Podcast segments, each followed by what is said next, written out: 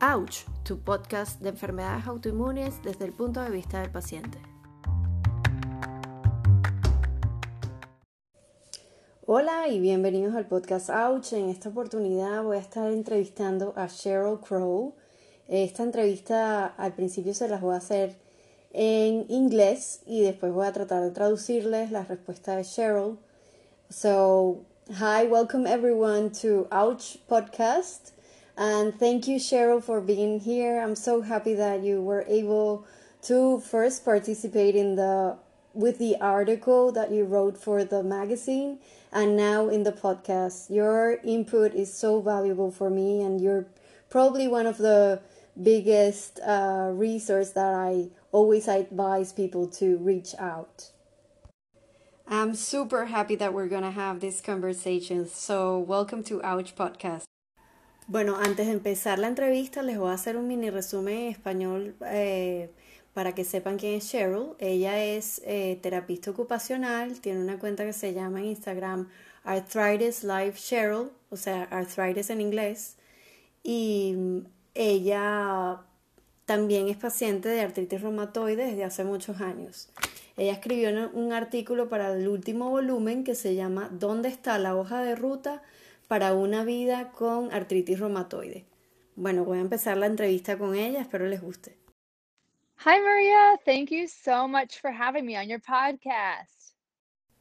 So, Cheryl, to begin, um, I would like you to tell us a little bit more about yourself, who you are, what do you do, and what are your hobbies, but also how long have you had rheumatoid arthritis uh, for?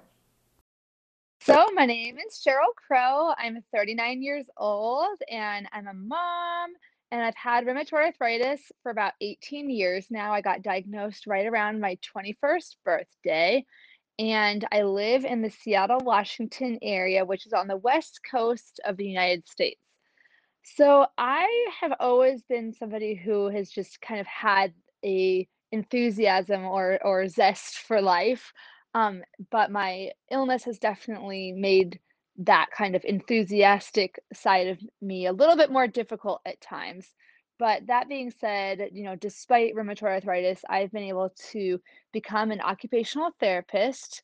And I did that after my diagnosis. And I have worked with children with special needs in the United States and actually also internationally in China. And then I um, after I had my child, I decided to start my own patient education company called Arthritis Life. So I've had a kind of a eclectic career, I guess you would.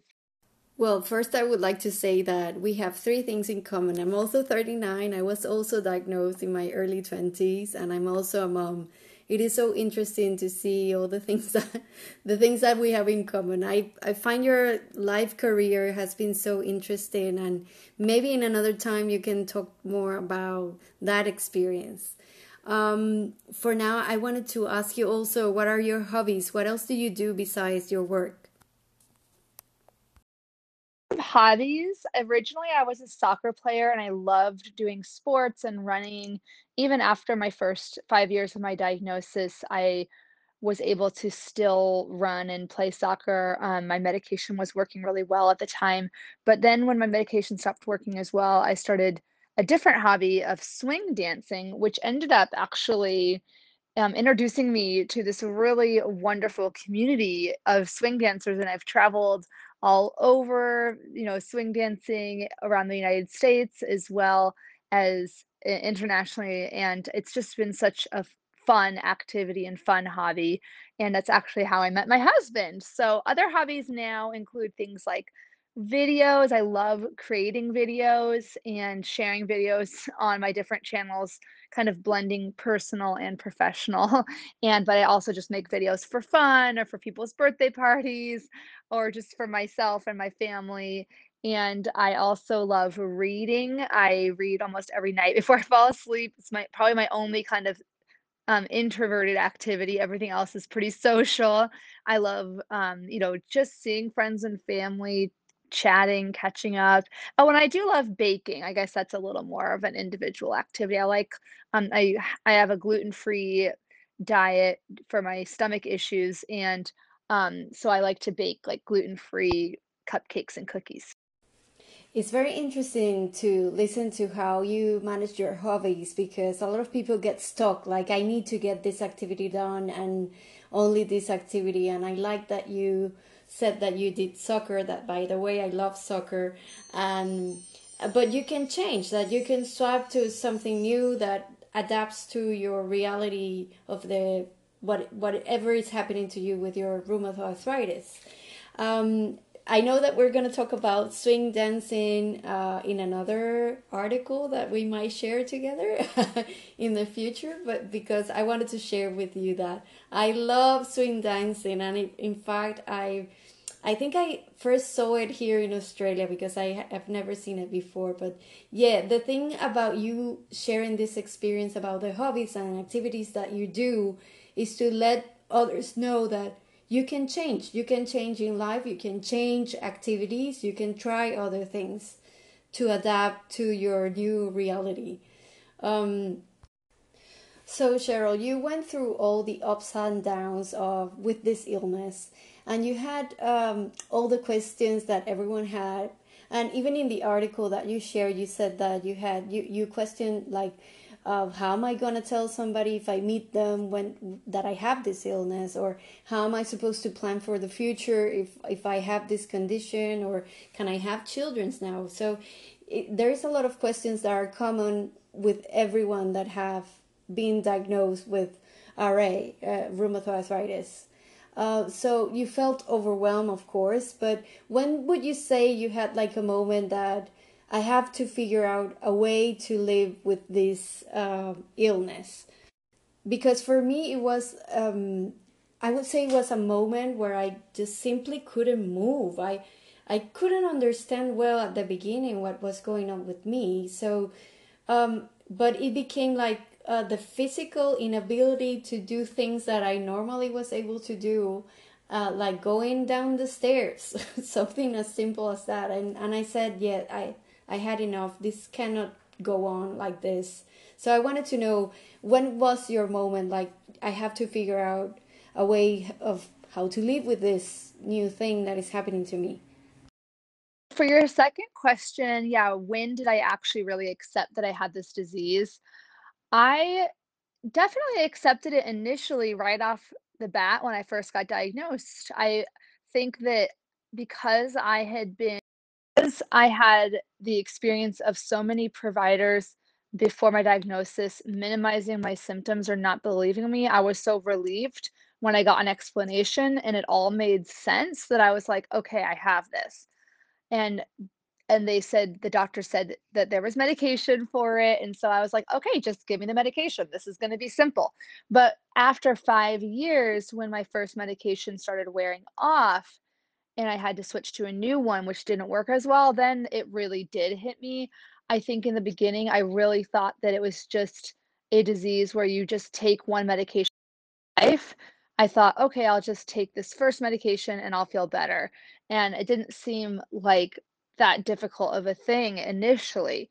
It was way worse to be undiagnosed and in pain. But then after the first medication didn't work, I was introduced to the reality that know why I keep moving my I don't know if I'm moving my finger or what. I feel like I'm not moving my finger. So, um, it keeps cutting me off and stopping, so I'm really sorry about that. So Oh, don't worry, Cheryl. So I'm gonna let. Uh, so for the people who are listening, this conversation he's it's been taking place by voice note uh, messages that we send through WhatsApp. So if it sounds a bit like uh, a sort of a robot, it's because we're doing it like this. But uh, what I want people to know is that what we try to do here is to leave a message, and you're doing a great job. So it doesn't matter. when my medication wore off, I learned more about the disease and realized how complicated it was. And it wasn't just going to be something that just I figured out simplistically through one medication. It was going to be a lot of uncertainty and it was going to be something that went up and down over time. And so that's definitely was my moment of truth 5 years after my diagnosis. I think it's so important uh, what you say in the end that you had 5 years of of figuring this thing out. It doesn't come that simple, and it took me years as well. Like the first two years, I was clearly on denial. I went through the whole grieving process, but clearly on denial in a way because I always took my medication. But yes, I was on denial in the sense that I thought that I could go. Uh, uh, do it by myself you know i thought that i could do this by my own and and yes it's like you said it is more complex than what it seems. In your article you insist that patients shouldn't be left alone to figure out how to live with ra uh, what do you think this is so important to you? And what would you advise family and friends who are near them um, to help them out? Because this clearly it's not as simple and for family and friends because it's it's, it's an invisible disease uh, you they clearly cannot see it and uh, there is a lot of work there so even though my experience was a little bit unique in that i was very quickly put on very effective medications I know that for many people, their initial experience with the diagnosis is very, very emotional. It's very difficult. It's scary. And they are often just in told in the context of this like 20 minute appointment. And that is just not enough time to actually sift through all the information that you need to learn how to live a full life, you know, with with this disease, rheumatoid arthritis. And it's there needs to be a team approach. Interestingly, this weekend I just attended the American College of Rheumatology conference, which had people from all around the world.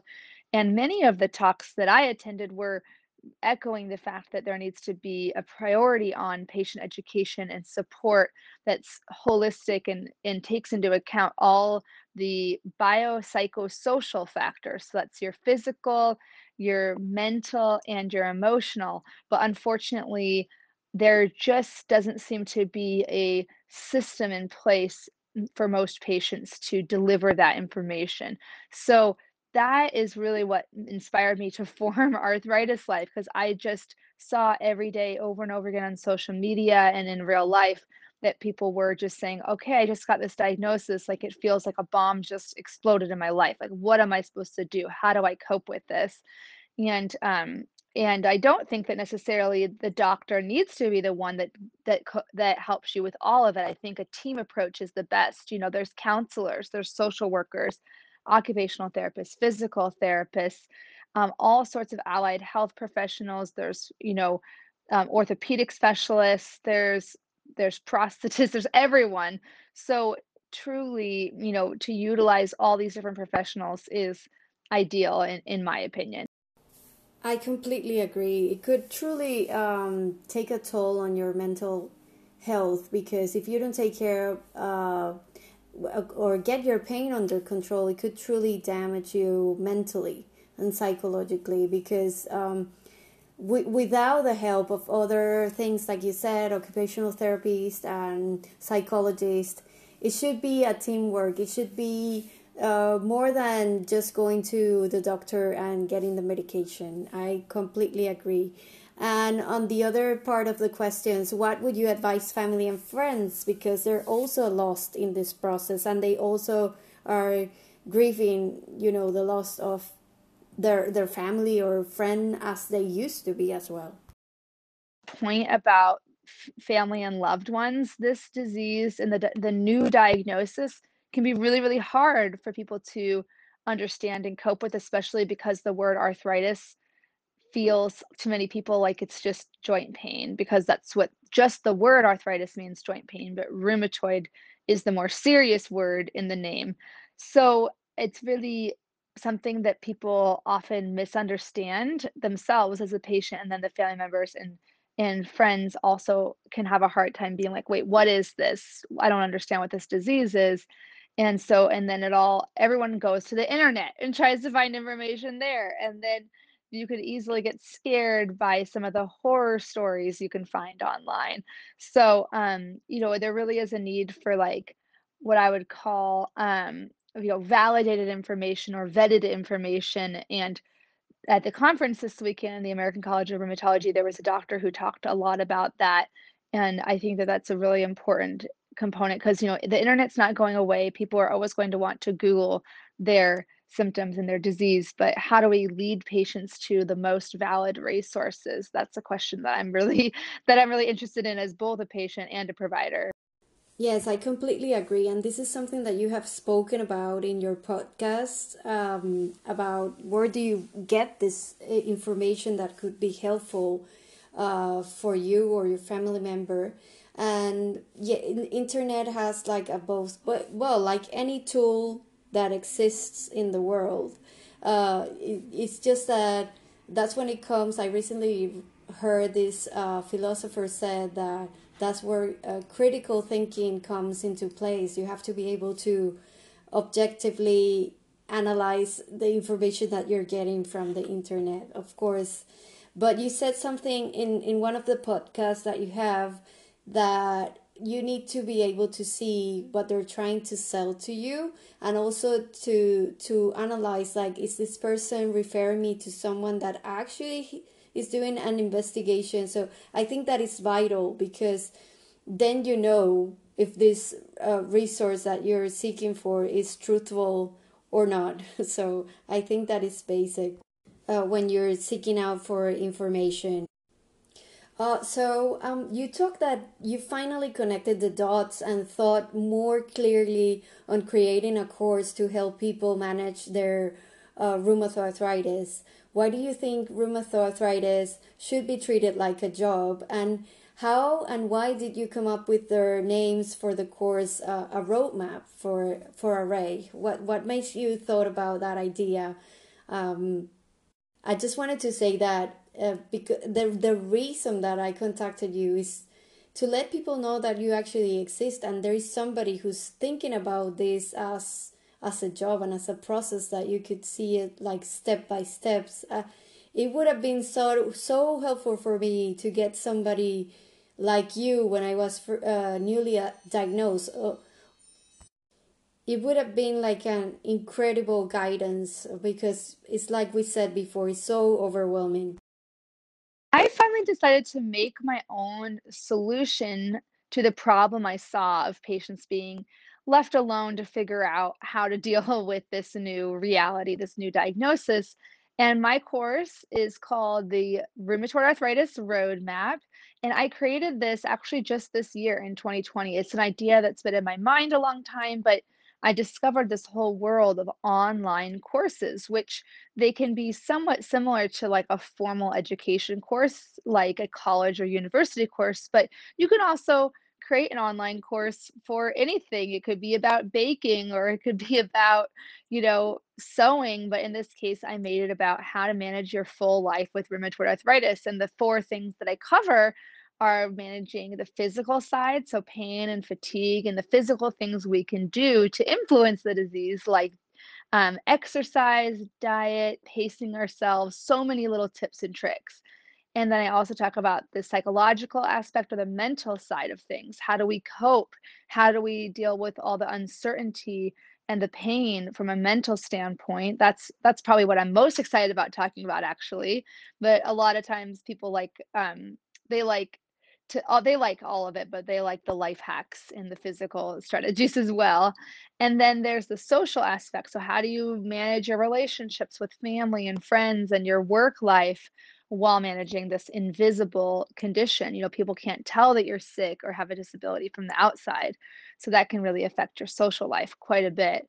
And then the fourth pillar is logistics. So this is one I really feel passionate about too, because patients often aren't just taught the basics of like how to track your symptoms, how to mm, get the best or get the most out of your medical appointments, how to communicate and advocate with your providers. And this this you know, how to be an active participant in your care.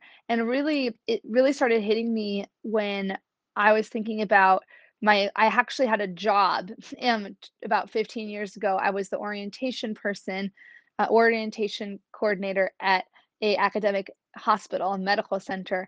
And I remember thinking, okay, this orientation is it makes so much sense. It's such a great idea. You somebody gets a new job and you tell them all the ways to do their job. And I was like, gee, jeepers, you know, like rheumatoid arthritis, being a patient is like a job, and there's a lot of skills involved in doing that job well. And why is nobody offering like an orientation to this disease or like a beginner's course? So initially I branded it as a beginner's guide, but I ended up changing it because because so many patients never get this information, it I wanted it to be something that appealed to people who've had the disease for a long time, not just beginners. I didn't want someone to say, "Oh, well, I've had the disease for 5 years. I'm not a beginner, so I guess I shouldn't take that." I wanted it to be clear that this is a roadmap, but you're the driver, like you're the one that's going to be on the road. This I'm just kind of like your tour guide teaching you the ways of this new life with rheumatoid arthritis. So it's been really wonderful. I've had three um, cohorts or groups go through so far, and it's just been phenomenal to see the effect of this group support. And there's tons of evidence for group support and education, and, and this is all called self management in the academic or medical world. It's, you know, the skills to manage your disease. It's just that there hasn't been anything really universally available to patients that with rheumatoid arthritis that is really specific to this condition. Cheryl, I'm so happy for you and this course, and it's truly uh, so remarkable the work that you're doing. It's just that I don't understand if people uh, see the value, especially at the beginning of what you're doing. But I'm telling you right now, if I have had this information in the beginning of my illness, it would have been um, completely different for me in my acceptance in my progress in my in the way that i see uh, my illness in the way that i have to also accept and compromise to to get better. Uh, and yes everything that you have said it, this is an ongoing learning. It's not like uh, i have stopped. I, i've been 19 years with rheumatoid arthritis and i still uh, learning from everyone even from you. You recently talked about uh, the therapy of acceptance and compromise. And i was like why didn't i knew this before? Uh, so it's like ongoing. It's it's never ending.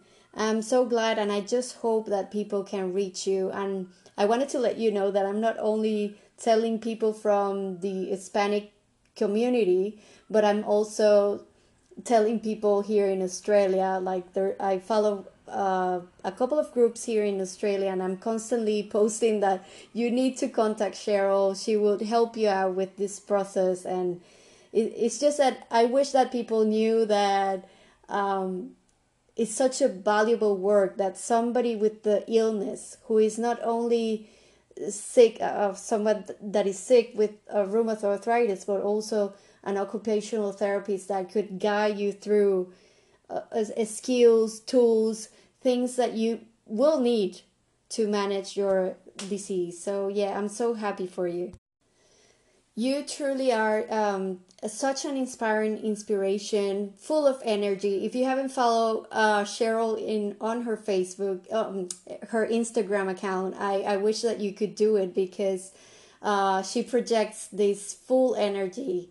Um, so how, how it is important to you to share your experience as a patient with RA? In terms of, you know, how important it is to me to share my experiences, I know sometimes people ask me a similar question like, "Oh, is it hard for you to be so open about your condition?" And I will say that I have struggled with anxiety as well as rheumatoid arthritis, and it was harder for me to open up about the mental health aspect and the my anxiety because I thought it was kind of a weakness, which I know it's not. Like anyone else who would tell me, "Oh, I feel like my anxiety is a weakness," I'd be the first to be like, "No, it's not at all," you know? But I think sometimes we can be the hardest on ourselves. So I kind of thought, "Oh, I should be able to just overcome this anxiety." So my rheumatoid arthritis, I was never shy about talking about. I think that's just my inborn personality, to be honest. Like my mom and dad can tell you, I'm just the one that was always like the first to stand up for show and tell, and the first that I that I always want to be at the microphone. You know, I'm not shy or scared to to share my story, which you know I kind of thought I got some negative feedback about that at times, you know, teachers and people saying you talk too much, you need to, you know, not not not talk so much, but or or maybe be a little bit more shy, you know, and be more reserved, but it's ended up from my standpoint now as a patient educator, it's been the a huge asset to me that I am just so unafraid of sharing my story. And again, I wish I could be like, I overcame my inner shyness to be this way, but no, this is literally just how I am in terms of sharing my my rheumatoid arthritis journey. Um, again, the mental health journey was just a little harder, I think. I know, just to be honest, just due to the stigmas that there are, you know, in talking about mental health. And I think now now I'm even more passionate about sharing about my mental health journey with anxiety and chronic illness because you know, I want others to feel like it's okay. You know, I talk all the time about I go to therapy. I've, you know, I've been in therapy off and on for the last five years for anxiety and postpartum challenges when I had my son. And, you know, it's been the best thing I've ever done. Like that would be my advice to other people is if you're on the fence, you know, go to a counselor or therapist. It's so, so meaningful for me to have that opportunity to just process my life and my experiences with somebody who's just a neutral party who you know can ask questions and kind of um you know reflect back to me some of the patterns that they see and it's just been a, a beautiful experience. What a great uh, i think it would be a great metaphor to say that also your illness has become your strong point not only the way that you are so open and outgoing but also like the illness that you have have given you this edge into your life that uh, has made you special in a different way. So it's interesting to to listen to you i i love listening to what you had to say I really love that you're so open about and and that you're still trying to open about your anxiety. I I recently heard this podcast, but it's in Spanish. But this psychologist say the psychologist that works there, who's called Luis Muiño, he says um, something like anxiety is an excess of future. But I think uh, we all, uh, all the patients, I think we have a little bit of that because we're constantly worried about how we're going to be in the future. And he also says that uh, depression is uh, too much past. So, but we also have that as well because we sometimes we are still regretting. Oh, what would have been of me if I hadn't had this illness? So we have both, I guess. so it's it's interesting to hear what you have to say when it comes to your experience, and I love that you share your experience with everyone. So, as another question, it would be the the this issue of the magazine uh, speaks about the metaphor of the puzzle, like to see your illness and your recovery as uh, your recovery tools as little pieces of this big puzzle that is called your autoimmune disease. So, can you give us a, at least three pieces of your puzzle that has worked for you? really love your puzzle metaphor. There's a lot of different pieces, and I think, you know, you asked the three top pieces for me. The first is definitely self compassion, um, just reminding myself that I'm only human and I'm, you know, sometimes people are like, "Oh, are you always happy or perky or bubbly?" No, not at all. But when I'm when I'm talking to people, I'm an extrovert, so I'm very happy and when I'm talking to people usually. But um, but you know, I have to have compassion for myself a lot when, you know, when I just when I don't achieve what I want to achieve or I don't do something as well as I want or I you know, I I let um let's say something a little thing irritate me you know about let's say with you know with having a child i think that's a gr- example most parents can can you know can identify with let's say your child is whining and you just kind of snap at them like stop it and you know sometimes i i'm I find myself getting hard on myself, like, "Why can't you just" you know, that little voice in your head, "Why can't you just? Why can't you just hold you know, be calm? Why can't you just, you know, be a better mom or something?" And so I've really learned how to just to love myself and be like, "Oh, yep, there's you're you're a human. That's just a human moment." You know, all humans have emotions and not all those emotions are happiness 100% of the time.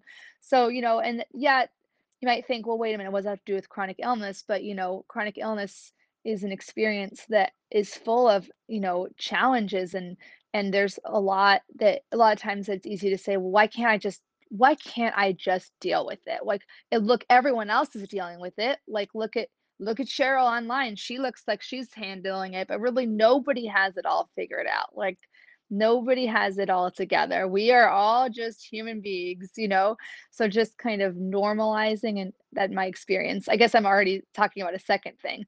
But um I would say another one is not being afraid to ask for help because again, I I come from a very individualistic, you know, country in the United States. Like everyone just pull yourself up from your bootstraps. And for a long time, I thought, oh, I'll just deal with this on my own. But again, having that um, humility and that ability to ask for help and be vulnerable, that has been, you know, really wonderful. Like I remember when I told my rheumatologist that I was going to therapy, she was like, "I'm so glad you told me." She's like, "Because I never would have thought you went, needed to go to therapy." Like she was saying that in like an honest way, just like you're always so happy and bubbly when you're here. And I'm like, I know it's like it's a tr- if a tree falls in the forest and no one hears it, like no one knows it's there. Like I'm not if I'm only unhappy when I'm alone or by myself, then nobody can see it. So it's just a really complicated thing.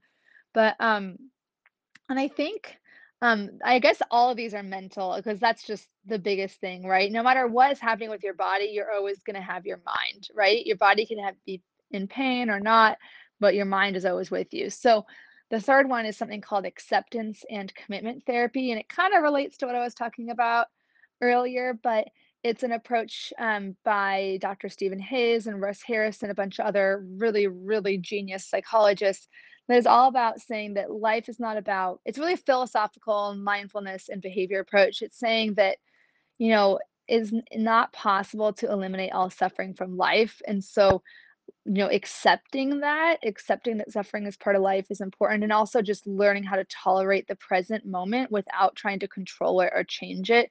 That has been the biggest gift to me, and I only learned that through therapy. Um, and I wouldn't have probably gone to therapy if it wasn't for my chronic illnesses.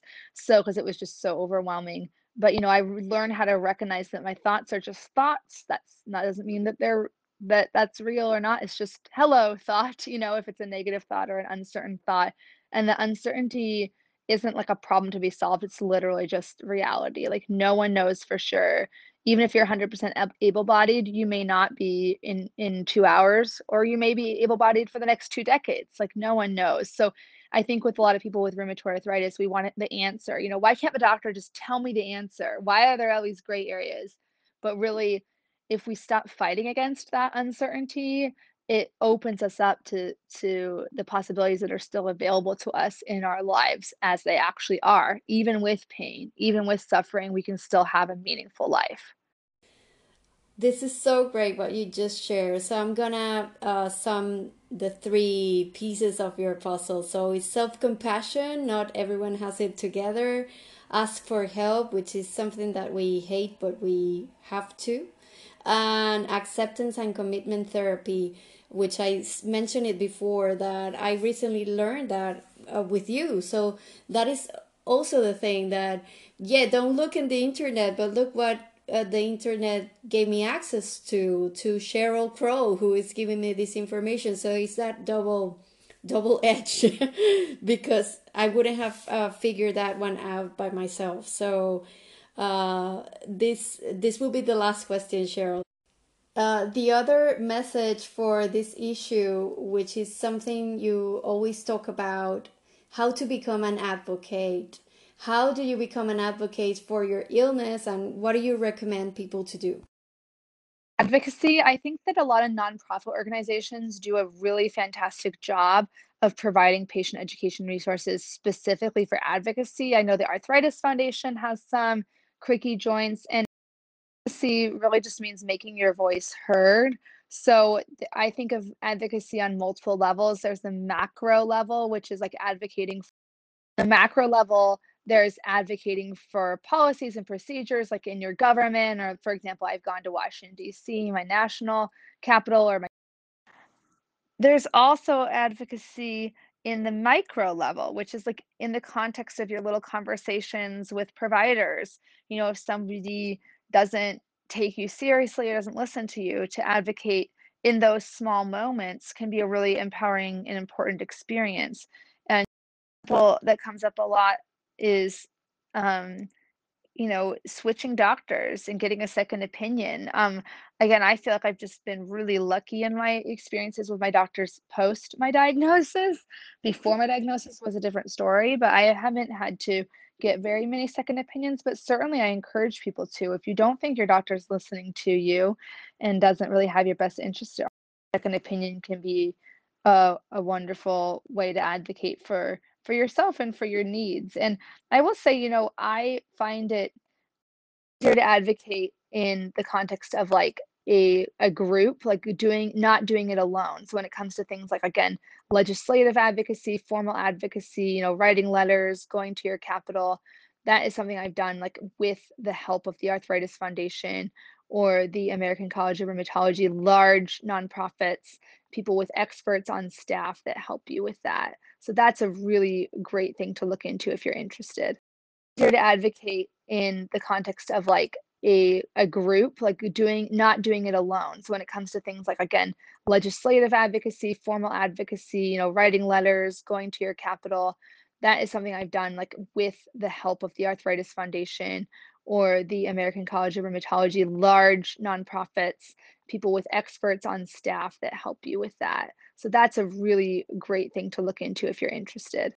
Here to advocate in the context of like a a group like doing not doing it alone. So when it comes to things like again legislative advocacy formal advocacy you know writing letters going to your capital that is something i've done like with the help of the arthritis foundation or the american college of rheumatology large nonprofits people with experts on staff that help you with that so that's a really great thing to look into if you're interested Okay, just to um, make like a short message because uh, the messages were um, jumping again. So uh, find organizations and you could go micro or or macro, which mic- macro would be more like working with government legislation, with organizations that go to a bigger scale of contacting people and be speaking and sharing your voice about your illness. And micro could be your provider, your doctors, your family, your friends.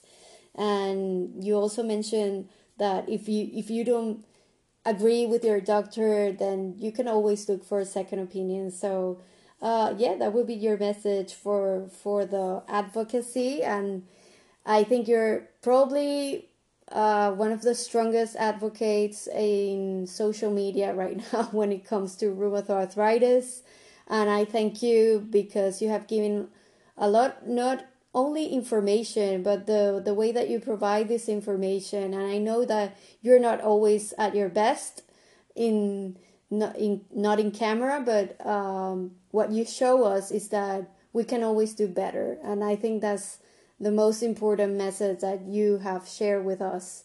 And I thank you for being in the podcast and for sharing the mag in the magazine your message. And I hope that people can reach you out. And thank you again, Cheryl. I'm so happy that you were here. So let us know what is your account your Instagram account and where can they find you? Where can they find you? I mean, not found. I still make mistakes. So, and, and I apologize because I always make uh, grammatical mistakes when I speak. So I'm sorry. English is my second language. So thank you for your patience. Thank you, everyone, so much for listening. It's been such a pleasure to talk to Maria, and I just feel really honored to be included in this conversation. Um, and yeah, my social media accounts, unfortunately, are all different. So I'm sorry I can't tell you it's the same on every account, but on Instagram is where I'm the most active, and it's arthritis underscore life, L I F E underscore Cheryl. C H E R Y L. That's on Instagram. Um, on TikTok, I'm just Arthritis Life at Arthritis Life. And then on Twitter, it's Real CC, like R E A L C C. And on Facebook, it's Arthritis Life Cheryl with um, no underscores or spaces or anything. So I would love to hear from people. Um, I, yeah, I'm always, you know, try trying to help newly diagnosed people and I sometimes get behind in my email inbox. So please don't hesitate to contact me twice if you don't hear back from me the first time. But thank you again. And I just hope everyone, you know, finds some peace with their with their health and their overall journey in life, whether that's, you know, whether their challenges are physical or mental, emotional, or all of them. Um, you know, I I just I'm, I'm my heart goes out to everyone struggling right now. Bye bye.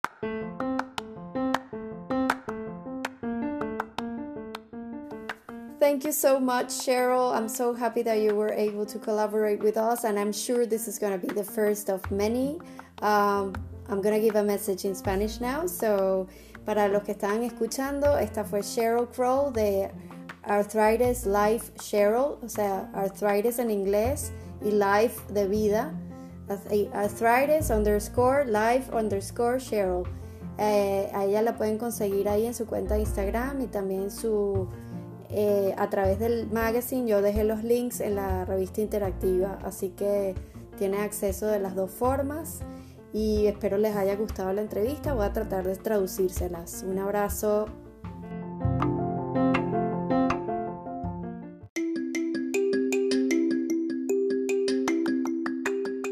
Bueno, aquí les voy a dejar el recording encima del el audio original.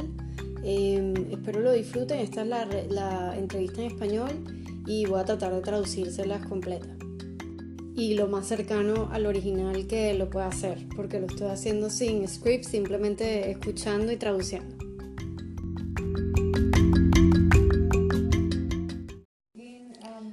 Hola Cheryl, para empezar, quisiera que nos dijeras algo más de quién eres, cuál es tu trabajo y desde cuándo tienes artritis reumatoide.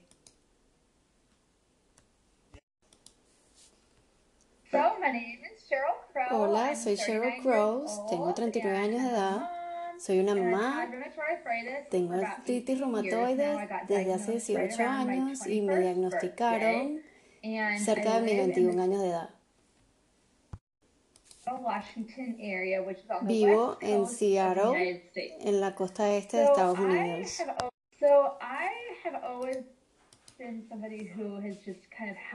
Siempre he sido una persona que muy um, entusiasta y excesiva por la vida.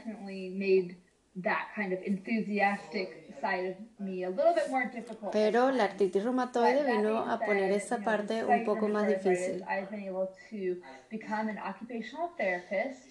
Pero a pesar de mi enfermedad me convertí en terapista ocupacional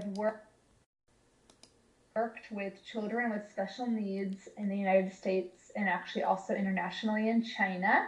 And y he trabajado con niños con discapacidad en Estados Unidos y en China. And then I, um, after I had my child, I decided to start my own patient education company. Y después de que tuve mi hijo, decidí crear so mi propia I, compañía que se especializaba en artritis, eh, en artritis reumatoide, pero ocupacional. had kind of a eclectic career, I guess you would. Well, first I would like to. Tuvo una carrera bastante bastante variada. Yo ahí le hablo de que tenemos varias cosas en común, que yo también tengo 39 años, que soy mamá y que también me diagnosticaron a los 21. Es interesante ver las cosas que tenemos en común. Tal vez en otra oportunidad podemos hablar un poco más de tu um, trabajo que me parece bien interesante. Adicional a tu trabajo, ¿qué, qué pasatiempos tienes? doing sports and running. Even after my first five years of my diagnosis, I was. Inicialmente mi hobby era jugar eh, fútbol fútbol, el que nosotros conocemos como fútbol. Ella lo llama soccer. Able to still run and play soccer. Um, my medication was working really well at the time. But then when my medication stopped working as well, I started en un principio podía seguir practicándolo. which ended up actually um, introducing me to this really wonderful community of hasta que llegó un punto que su medicamento no le estaba funcionando bien. And I've traveled y decidió cambiar de actividad y hacer eh, swing dancing. y decidió inscribirse y conoció una comunidad de personas súper agradables. Pudo trabajar en todas partes, en Estados Unidos y también de forma internacional y fue un hobby súper entretenido. Y así fue como conocí a su esposo. Y los otros hobbies son hacer videos, hacer videos para los demás, para su trabajo, o incluso para personas que cumplen años, para personas que aprecian family members, familiares. Dice también que comparte que ella, su único tiempo que está realmente sin interactuar con los demás, que su como momento introvertido es la lectura. Que todo lo demás es um, bastante sociable. Y que le gusta muchísimo eh, cocinar, um, pero tortas y ese tipo de cosas y ah, porque sigue una dieta especial, porque tiene problemas estomacales, entonces, bueno, le gusta cocinar. Yo aquí le respondo que a mí me parece interesante del tema de los hobbies y cómo haya cambiado, de que las personas no se queden pegadas o empeñadas en hacer un hobby que ya no tiene sentido, que tienes la oportunidad de cambiar que te puedes adaptar a tu realidad nueva, que te adaptes a tu um, artritis reumatoide. Uh, Yo espero hablar con ella más adelante sobre el swing dancing en otro volumen de la revista. A mí me encanta el swing dancing y es algo que aprendí y lo pude conocer aquí en Australia. Pero la importancia de que ella comparta estas experiencias de hobby es saber que puedes cambiar, que puedes cambiar tus actividades, que puedes probar cosas nuevas para que se adapten a tu um, enfermedad. Cheryl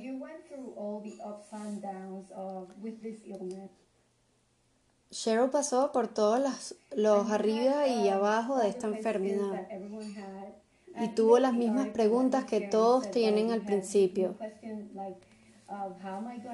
Y ella las comparte en la revista y dice, ¿cómo le voy a explicar a alguien que yo tengo esto? ¿Cómo puedo organizarme para mi futuro? ¿Cómo voy a tener hijos? Hay muchas preguntas de estas que son comunes en las personas que son recién diagnosticadas con la enfermedad. Por supuesto que se sentiste abrumado. Pero ¿cuándo fue el momento en que dijiste, tengo que buscar la manera de vivir y controlar mi enfermedad? Porque para mí fue justamente que yo no me podía ni mover, que no podía hacer actividades tan tontas como bajar una escalera.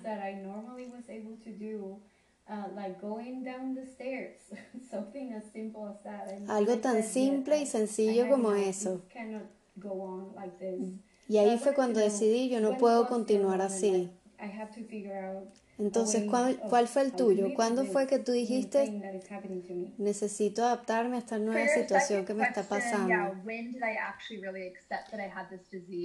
Bueno, cuando realmente acepté la enfermedad, yo la acepté desde un principio.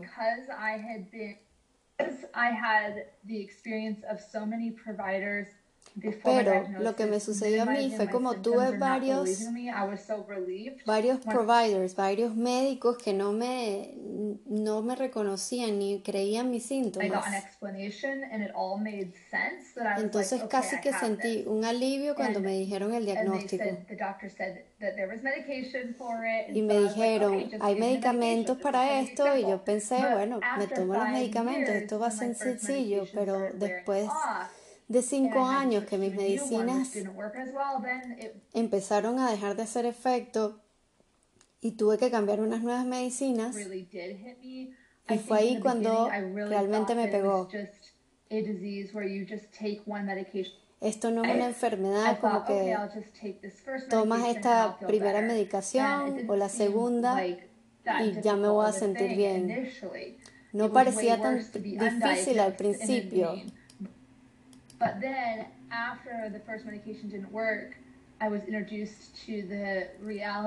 Pero después de que la primera medicación no me funcionó,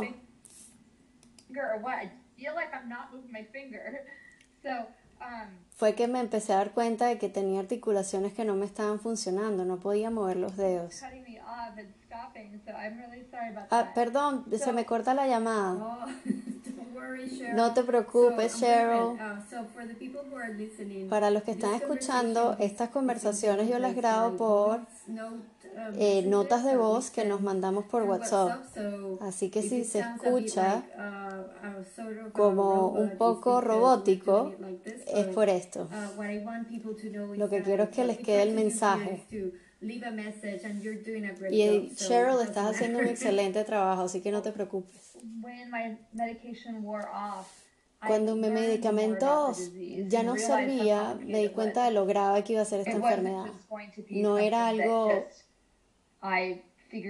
algo que yo podía resolver simplemente tomándome un medicamento. Había demasiada incertidumbre tenía altos y bajos. Y fue un momento de, de realización después de cinco años. A mí me parece importante eso que dices de los cinco años.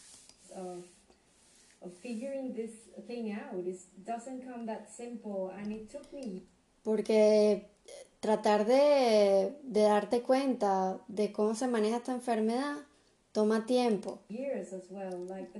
A mí me tomó muchos años. Yo estuve en los primeros años en negación, pero parcial, porque yo igual me tomaba mis remedios y mis medicinas. Uh, pero yo sí pensaba que esto lo iba a poder hacer yo uh, sola, sin ayuda. Y es un poco más complicado de lo que parece. En tu artículo tú insistes que no se debería dejar a los pacientes solos a que conozcan su enfermedad. ¿Por qué te parece esto importante, el no dejar solos? ¿Y qué le aconsejarías a sus familiares y amigos que están cercanos a este paciente?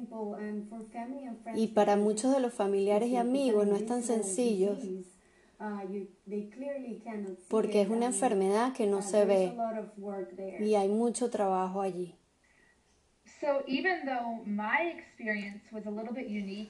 Bueno, a pesar de que mi experiencia fue bastante única, porque a mí me pusieron el medicamento bastante rápido, pero sé de muchas personas que su experiencia inicial es muy emocional y sufren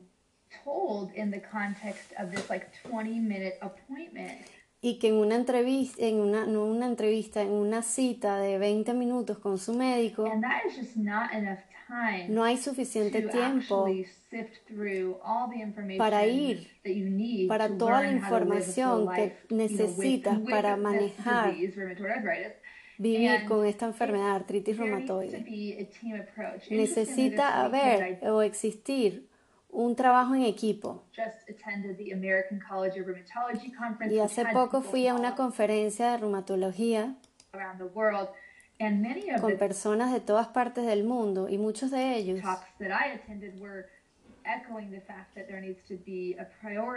estaban haciendo eco de que tiene que haber más apoyo holístico eh, biopsicológico para manejar tu parte física, tu parte psicológica y tu parte emocional. Pero pareciera que no existe un sistema para los pacientes para que entiendan esta parte. Y esto fue realmente lo que me, inspira a crear este programa Porque conozco a mucha gente, no solo a través de social media, de las redes sociales, sino también en persona, pero que, que se sienten que, ok, me dieron este diagnóstico, me siento que me lanzaron una bomba, y ahora cómo voy a hacer, cómo voy a hacer con mi vida.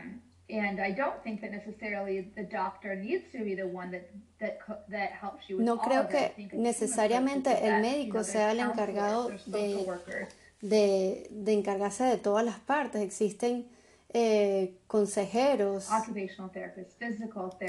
este, terapistas ocupacionales, psicólogos, eh, fisioterapeutas. Um, all sorts of allied health professionals. There's, you know, Existen muchos aliados profesionales en la salud. Um, orthopedic specialists. There's, there's ortopédicos. Everyone todos.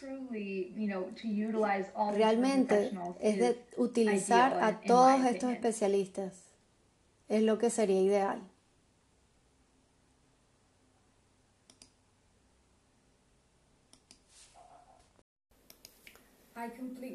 Estoy completamente de acuerdo. Esto puede tomar eh, eh, no ser saludable para tu salud mental, porque el dolor realmente te puede dañar tu mente. Sin la ayuda de otros terapistas, terapistas ocupacionales, psicólogos, Uh, es muy difícil recuperarse. Tiene que ser un trabajo en equipo. Estoy totalmente de acuerdo. La otra parte de la pregunta, ¿cómo ayudas a los familiares y amigos? Porque ellos también están involucrados en este proceso. Y también están en duelo por la pérdida de lo que era su familiar antes de la enfermedad family and loved ones, this disease and the, the new diagnosis can be really, really hard. Para los recién diagnosticados y para sus familiares puede ser muy, muy difícil. For people to understand and cope with, especially because the word arthritis feels. Porque para poder manejarlo. La palabra artritis para muchas personas nada más se refiere al dolor, porque eso es lo que significa la palabra artritis, dolor en las articulaciones, pero la palabra reumatoide es la que es más importante. Y muchas personas eh, no se entienden a sí mismos y sus familiares y amigos también pueden estar, ¿qué es esto? no entendemos esta enfermedad. Y todos terminan accediendo al Internet, que también puede tener información bastante eh, um, terrorífica sobre lo que significa la enfermedad. Hay una necesidad um, de buscar información que sea verificada y verídica. En la última conferencia de reumatología hubo un doctor que insistió en esto.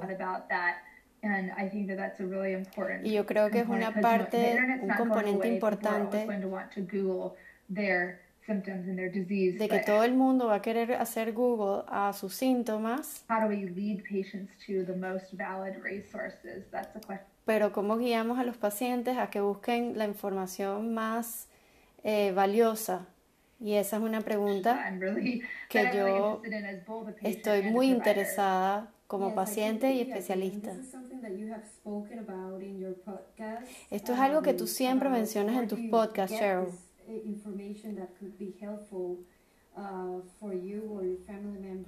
¿Cuáles son la información que es útil en el Internet para los familiares y amigos? El Internet, como cualquier herramienta, tiene su doble, sus cosas buenas y malas. That exists in the world.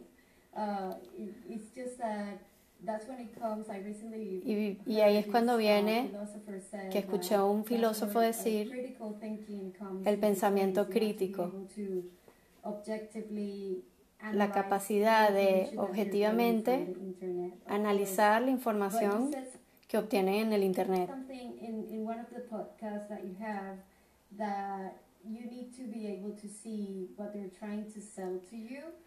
En uno de tus podcasts tú mencionas que es importante entender cuando buscas información en internet qué te están tratando de vender. Si esto viene de información also verídica to, to analyze like is this me to that y que te refieran a alguien que realmente trabaja en la ciencia, que sea un then you investigador. know if this, Y entonces así sabes si esta información es valiosa y uh, verdadera. when you're seeking out for information. Y esto es importante mantenerlo en Uh, cuenta cuando estás buscando información en internet.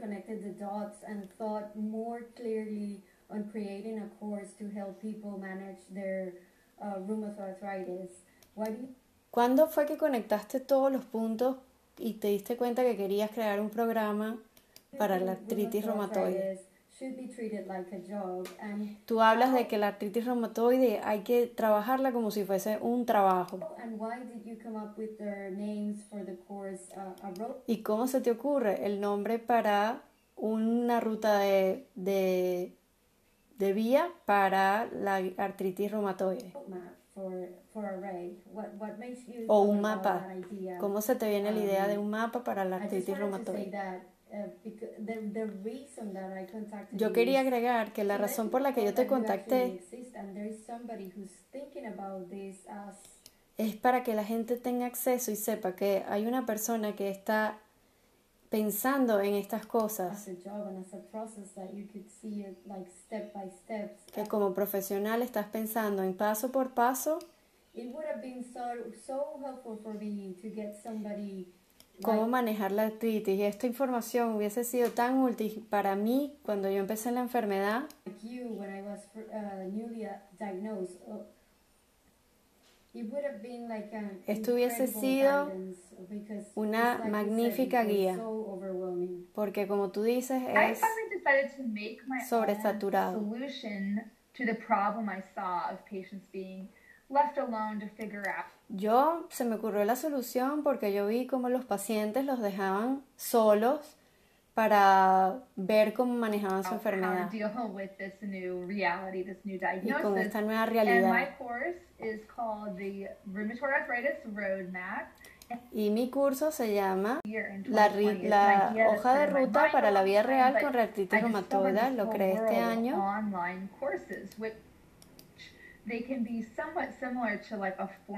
Y puede ser like parecido a cualquier curso course, de, en la also universidad. create an online course for anything. It could be about baking or it could be Puedes crear un curso sobre cualquier cosa, sobre cocina, sobre costura, eh, sobre costura, pero yo creé un curso para.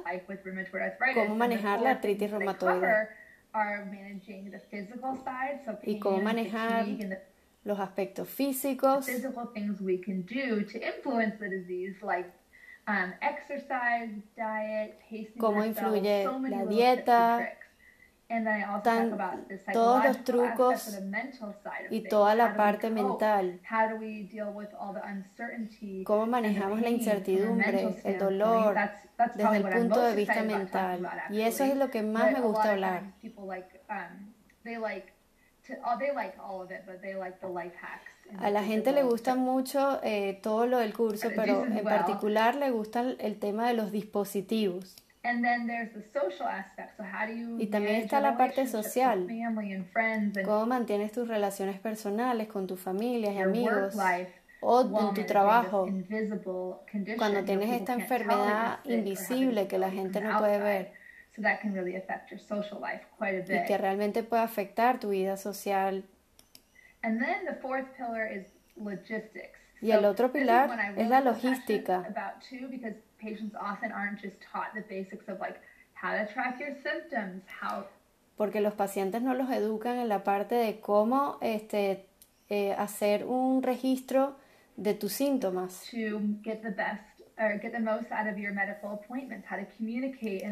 cómo sacarle provecho a la cita médica, cómo comunicas el mensaje with your providers. para tus And proveedores, This, you know, how to be an active participant cómo in your care. ser una, un, una persona activa y participativa en tu proceso. And really, it really started hitting me when Y empezó a I was golpearme. about my. I actually had a job um, about 15 years ago. I was the orientation person, uh, orientation coordinator Porque yo estaba en un trabajo de orientación at a academic hospital, a de medical la center. parte And académica de un hospital. thinking, okay, this orientation is. Y empecé a pensar- sense, Such a great idea. You somebody gets a new job and you tell them all the ways Esta parte es increíble. Alguien tiene un trabajo nuevo y tú lo que haces es darle las to instrucciones do their job. de And cómo hacer tu "Geez, trabajo. jeepers", you know, like rheumatoid arthritis, being a patient is Y me di cuenta de que la artritis reumatoide And es como un trabajo. y cómo a alguien nunca antes se le había ocurrido hacer como una especie de orientación a este nuevo trabajo que es esta la artritis reumatoide. course. So initially I branded it as a beginner's guide, but I ended up Al because principio so many patients never get this Lo grabé como si fuese una guía para principiantes, be something that appealed to people who've had the disease Pero en realidad está enfocada para todos. someone to say, "Oh, well, I've had the disease for five years. I'm not a beginner, so I guess I should." Mucha gente dice, ah, ya tengo la enfermedad desde hace cinco años, no soy un principiante. take that. I wanted it to be clear. No lo quiero agarrar. Pero lo que quería hacerles saber es que la artritis es una ruta. One tú eres el que manejas. Y yo te sirvo como tu guía turística que te enseño cuáles son las herramientas para tu um, vida con artritis. He realizado hasta ahora cuatro grupos y ha sido realmente been phenomenal to see Fenomenal. the effect of this group support. Ver la efectividad de este- de la- del apoyo de este grupo. education, and, and this is all called self-management in the academic or medical world. You know, the skills to manage your disease.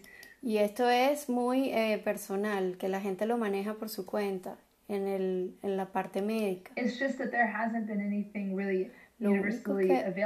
No se había creado nada universal para los pacientes con artritis, específico para Cheryl, esto. Cheryl, a mí me alegra muchísimo este curso. Uh, Y la verdad es que A veces me cuesta, no sé si los, los pacientes al principio van a entender la importancia de tu curso, pero yo sí les puedo decir um, for me my que si yo hubiese tenido acceso a un programa como este, uh, my illness, in the way hubiese sido muy distinta mi percepción, mi aceptación y mi proceso con esta enfermedad. that I have to also accept and compromise to to get better. And yes, everything that you have said, it, Y- this is an ongoing learning. It's not like, Y esto es eh, que no se acaba nunca el aprendizaje. uh, I have stopped. I, I've been 19 years with Yo llevo 19 años con esta enfermedad uh. Y yo sigo aprendiendo de todos. uh, Incluso de ti, que hace poco hablaste de- like, Why didn't I knew this before?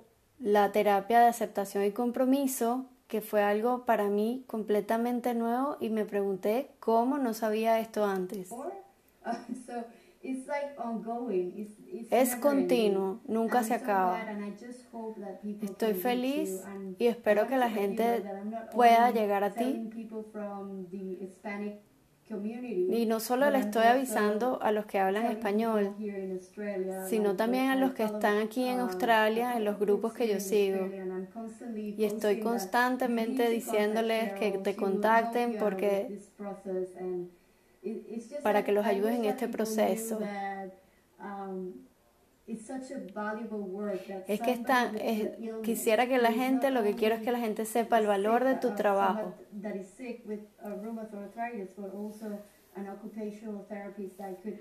Porque es una guía no solo desde vista como tú, de paciente que sufre artritis reumatoide, sino también como terapista ocupacional, uh, uh, que tienes herramientas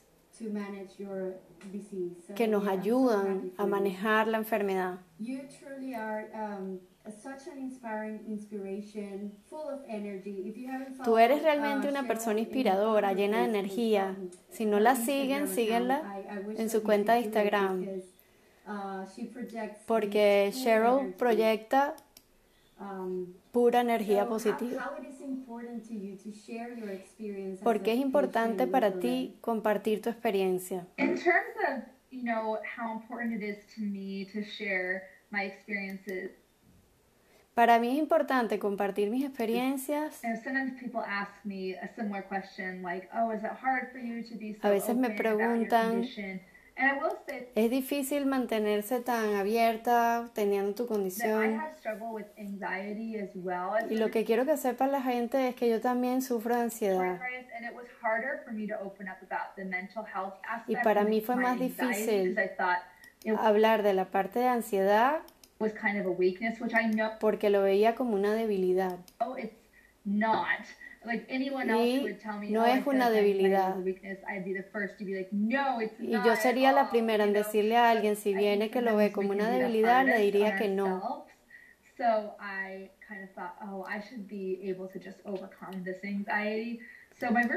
Entonces yo misma debo superar mi propia ansiedad. Yo nunca he sido penosa en hablar de mi artritis reumatoide. Pero yo creo que va con mi personalidad. Porque yo era la primera en levantarme cuando había este algo que hacer, eh, mostrar en el colegio que enseñas algo de tu trabajo. So I, I always want to be at the microphone. You know, I'm not shy. Yo era la primera en el micrófono. Me encantaba compartir mis historias. Incluso tuve, saying, "You talk too este, much, you need to-" Eh, tuve respuestas negativas por parte de mis maestros que me decían, hablas demasiado, pudiera ser que no hables tanto, Cheryl. O tal vez ser un poquitico más, eh, intimidada. Pero ahora digo que lo veo más bien como eh, algo, una ganancia para la experiencia que estoy haciendo ahorita con mi trabajo. Unafraid of sharing my story. And again, I wish Porque no would tengo like, miedo de compartir mi historia. My inner shyness to be this way, but no, this is literally just how I Pero así es como soy yo. My, my rheumatoid arthritis journey. Um, again, the mental health journey was just a little harder, I think. Ahora, la parte mental, que ha sido un poco más difícil para mí,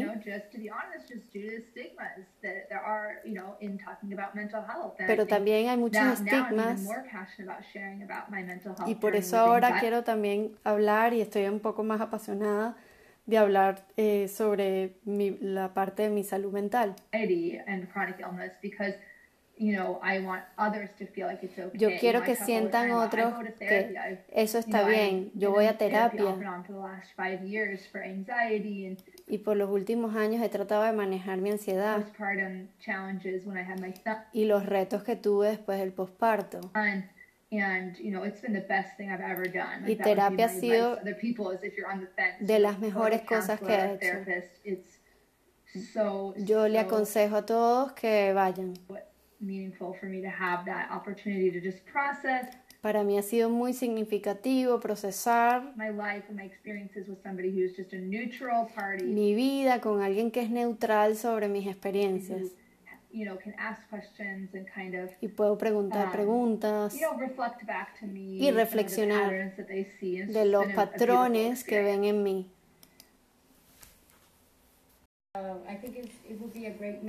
Creo que es una buena metáfora decir que tu- Tu artritis reumatoide se ha convertido en tu punto fuerte.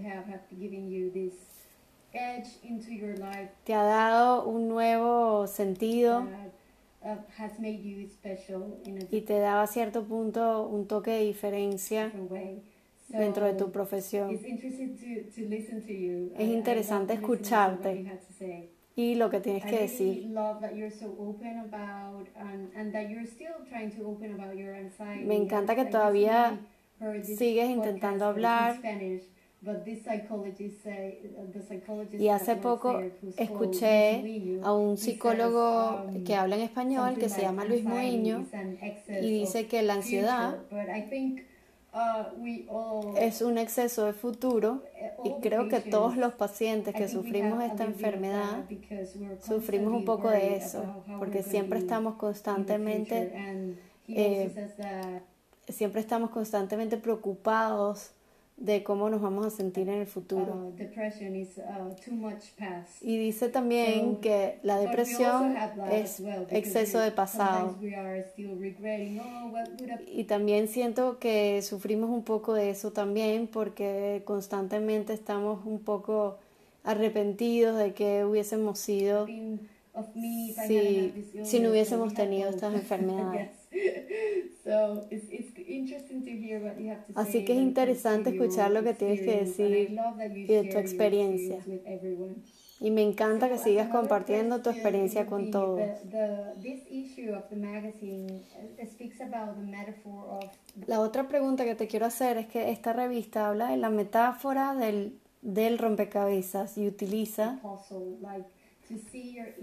ver la, la enfermedad como si fuese un- y que estas herramientas para tu mejoría son como parte de un gran rompecabezas que se llama tu enfermedad autoinmune.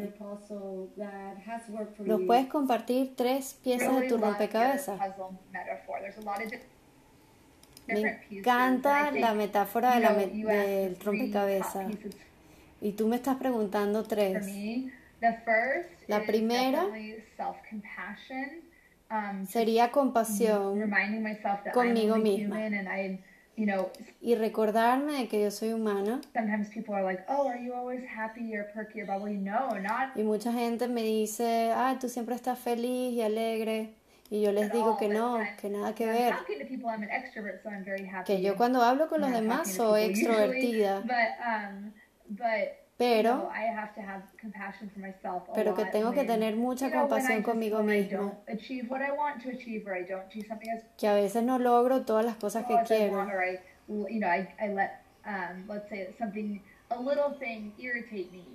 Si hay algo que me irrita. Por ejemplo, si tienes un hijo Y le, y le, y le das un golpecito, ya, para. A veces me encuentro siendo un poco eh, fuerte conmigo misma. ¿Por qué no puedo yo simplemente hacer esto? o ser una mejor mamá. How to just love myself and be like, Y oh, tengo que aprender a you're, amarme. you're a human. That's just a Y human moment. decir, You know, all humans eres humano, todos los humanos tienen sentimientos. Not y- all those emotions are happiness 100% of the Y- time. y no todas esas emociones son felicidad. So, you know, and yeah, you might think, well, wait a minute, what does that have to do with chronic illness? But, you know, chronic illness Pero is an experience that is Con full of, you know, challenges and, and there's a lot crónicas that a lot of times tiene muchos retos. why can't I just ¿Y por qué no simplemente puedo manejarlo, aceptarlo? Todo el mundo lo está aceptando. Y tal vez puedes ver, eh, ah, mira Cheryl en, en internet, mira qué bien está ella. Pero la realidad es que ninguno de nosotros tiene todo resuelto. like nobody has it all together. We are all just human beings, you know. So just Todos kind of somos seres humanos. That's my experience. I guess I'm already talking about a second. thing. Bueno, ya creo que But ya estoy hablando del segundo punto. Not being afraid to ask for help. El segundo sería again, no I tener miedo a pedir ayuda. individualistic, You know, country in the United States, like everyone just pull yourself up from your Yo vengo de un país que es muy independiente, en donde la gente tiene que ah, buscar fuerzas por sí mismo y, y salir adelante. I thought, oh, I'll just deal with this on my own. But again, Y por mucho tiempo yo pensé, ah, yo puedo hacer esto yo sola. having that um, humility and that ability to ask for help. Pero tener esa humildad de agarrar y decir y you know, sentirte vulnerable told my y buscar ayuda. was going to therapy, she was like, I'm so glad Y cuando le dije a mi reumatólogo que yo estaba yendo a terapia, told me, she's like, 'cause I never would have thought you went, needed to go to therapy. Like she was Y ella se puso muy contenta porque ella pensó que tal vez yo, ne- yo no necesitaba terapia. Pero diciéndomelo de una forma honesta. No Y, y realmente se sintió orgullosa. Si se cae un árbol en un bosque y nadie lo no escucha, y nadie sabe que está ahí. Entonces nadie va a saber si yo estaba sintiéndome mal, si nadie lo puede um, ver. um.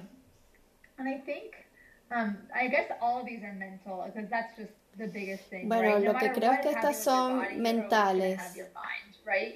No importa que tantas cosas pasen a tu cuerpo, pero tu mente se ve afectada.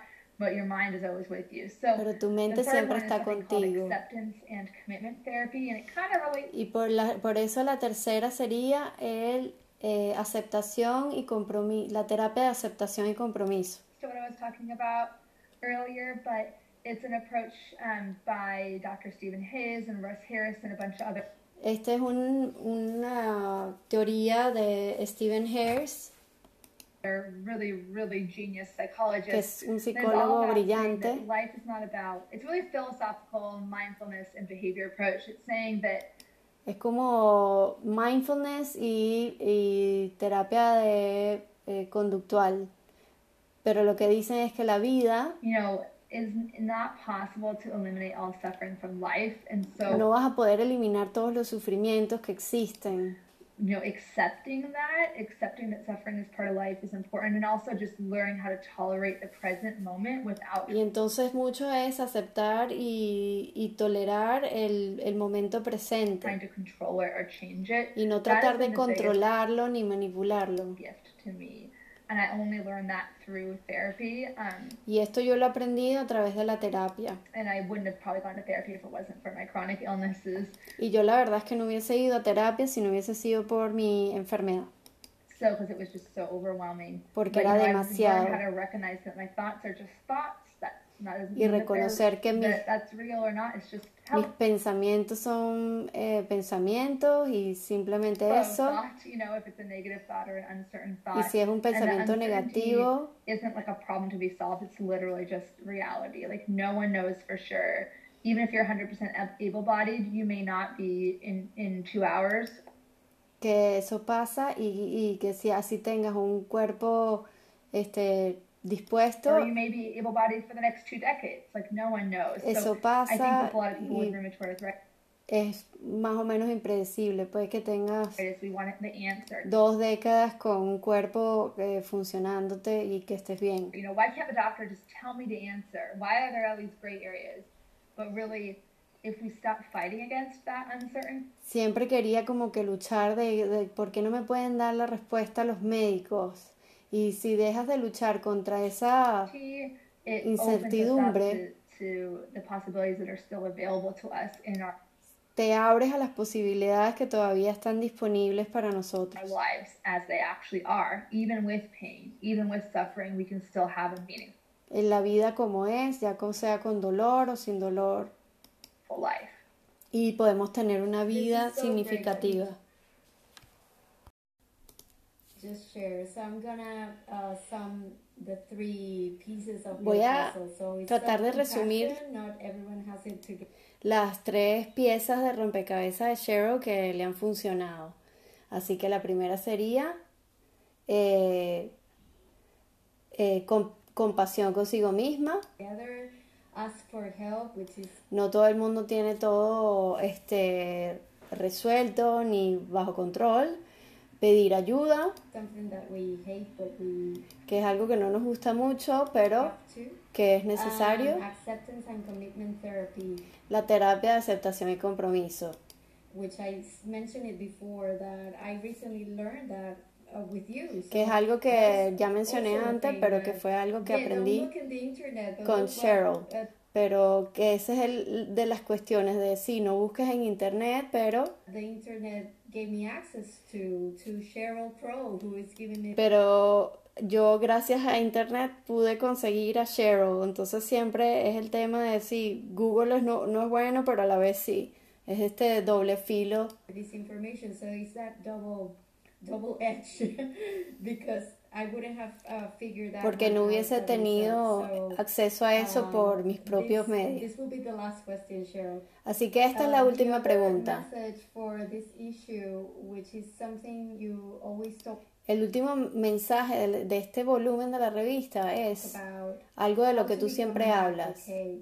¿Cómo te conviertes en en un defensor o partidario por una causa? For your illness and what do you recommend people to ¿Y do? cómo te vuelves en un defensor o comunicador o partidario por la causa de la artritis reumatoide? Advocacy, I think that a lot of nonprofit organizations Muchas de las organizaciones que son eh, sin fines de do a lucro really fantastic job Hacen un trabajo fantástico. para proveer información for advocacy. I know the Arthritis Foundation para este tipo de, de trabajos de, de partidarios o de defensores o comunicadores de la enfermedad. has some quickie joints, and advocacy really just means making your voice Green Key Joints es una de las organizaciones y Arthritis Foundation. heard. So I think of La idea del advocacy es que eh, tu voz sea escuchada, advocacy on multiple levels. There's the macro level, which is así que tú puedes ser partidario, ya sea como eh, de una forma macro, like advocating the macro level. There's advocating for policies and procedures, like que puedes eh, ser eh, defensor de procedimientos in your government, or for example, I've gone to Washington D.C. en el gobierno. my national Yo, por ejemplo, he ido a, a Washington, D.C. a hablar sobre mi enfermedad. There's also advocacy in the micro level, which is the Y también existe la eh, hablar y ser defensor o comunicador en, de una forma más micro, in the context of your little conversations with providers. que puede ser know, en tus conversaciones con tus médicos y tus proveedores, Doesn't take you seriously doesn't listen to you to en caso de que no te tomen en serio o no te estén escuchando tus, eh, tus quejas. advocate in those small moments can be a really empowering and important experience. Y ser este defensor o un buen comunicador en, ese, en esos momentos es de vital importancia. Well, that comes up a lot is, um, you know, switching doctors and getting a second opinion. Y muchas veces de esto lo que viene a la consecuencia es que puedes buscar también segundas opiniones. Um, again, I feel like I've just been really lucky in my experiences with my doctors post my diagnosis. Yo siento que yo he tenido muy buena experiencia en, en, en mi comunicación con mis doctores y en mi relación. Before my diagnosis was a different story, but I haven't Antes del diagnóstico fue otra his- otra historia, pero después de mi diagnóstico had to get very many second opinions, but certainly I encourage people to. If you don't think your doctor tuve que buscar muchas segundas opiniones al principio, pero yo sí motivo a las personas a que, que pueden buscar una segunda opinión, sobre todo si sienten que no los están escuchando y que no tiene el, las mejores de sus intenciones en tu mejoría. a, a wonderful way to advocate for, for yourself and for your needs. Y tú puedes ser eh, comunicador también de tus, eh, de, ti, de ti mismo y de tus And necesidades. I will say, you know, I find it easier to advocate in the context of like a, a group, like doing not doing it alone. So when it comes to things like again, A mí también me gusta ser eh, eh, partidario por estar y ser comunicador de este tipo de enfermedades en un grupo, legislative advocacy, formal advocacy, you know, writing letters, escribir eh, cartas, cam- eh, cambios en legislaciones, ir a la capital, hablar de la enfermedad. with, with the help of the Arthritis Foundation. Y esto es algo que he logrado a través de la organización, la, la Fundación de la or Artritis the American College of Rheumatology, large o la Escuela de Reumatología, que son organizaciones grandes sin fines de lucro, So that's a really que te pueden ayudar con esto si esto es lo que quieres hacer. great thing to look into if you're interested.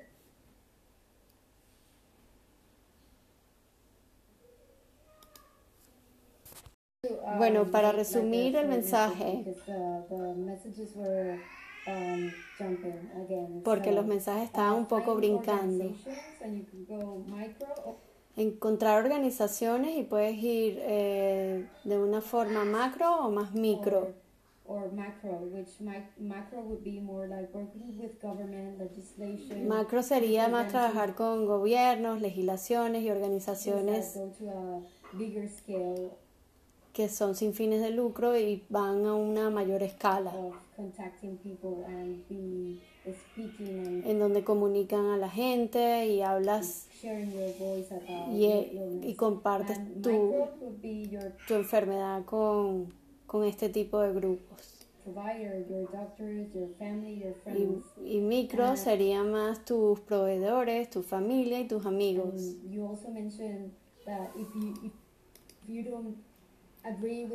Y también you que si no estás de acuerdo con los doctores, Uh, que busques una segunda opinión.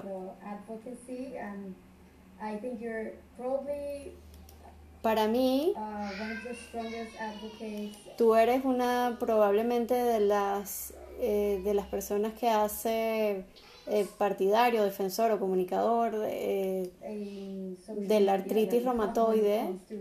en, en las redes sociales y en internet que habla sobre artritis reumatoide. because you have given a lot, not only information, but the, the way that you provide this information. No solo compartes muchísima información, sino la forma en la que la compartes. You're not always at your best, Y uno sabe que tú tal vez no estás siempre optimista o, o alegre, pero in, not in not in camera, but uh, tal vez en, en, en, en tras las cámaras no siempre te sientes bien. um,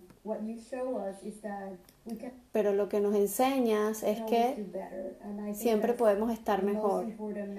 Y creo que ese es el mensaje más importante que compartes con nosotros y te doy las gracias por participar en este podcast y por participar en la revista. Y te doy muchísimas gracias nuevamente, Cheryl. Gracias por compartir con nosotros.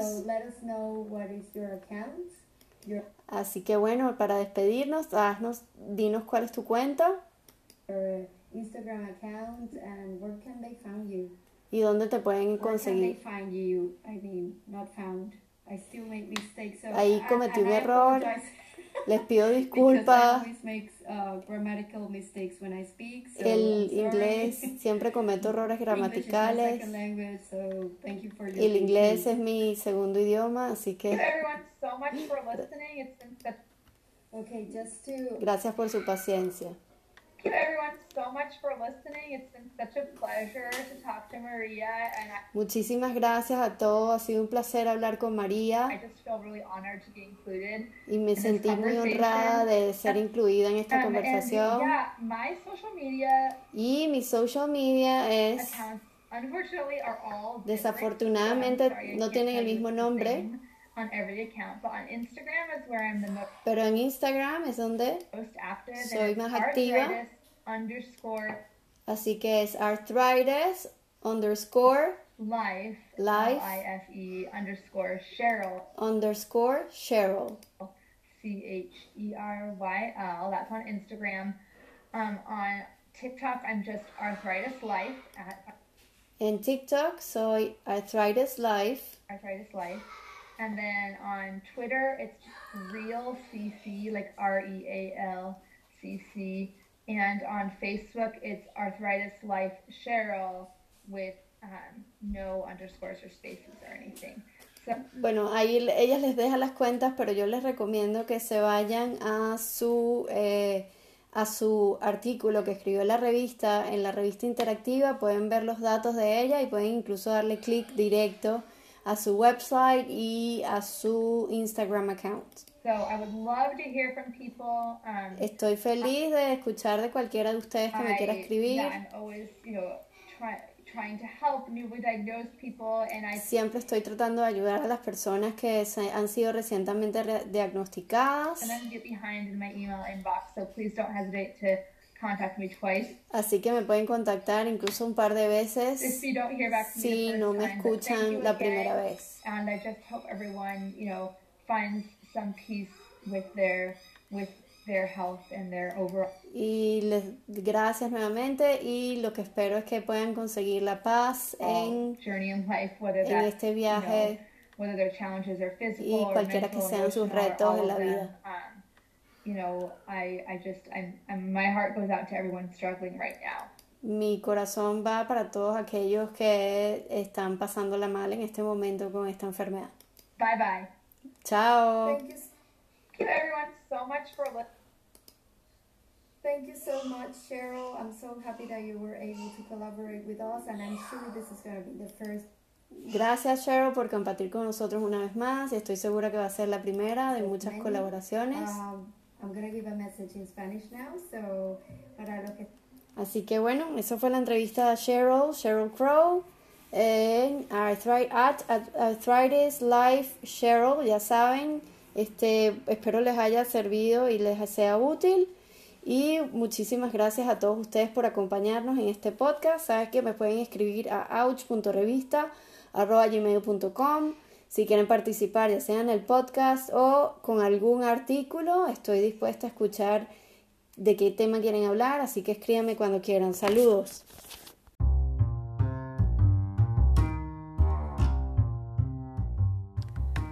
Esto ha sido todo por hoy y los invito a que se unan como colaboradores de la revista o si quieren participar en las conversaciones del podcast, escríbenos a ouch.revista.gmail.com.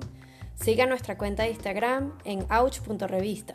Queremos saber de ti, queremos saber tu historia. Únete a la conversación.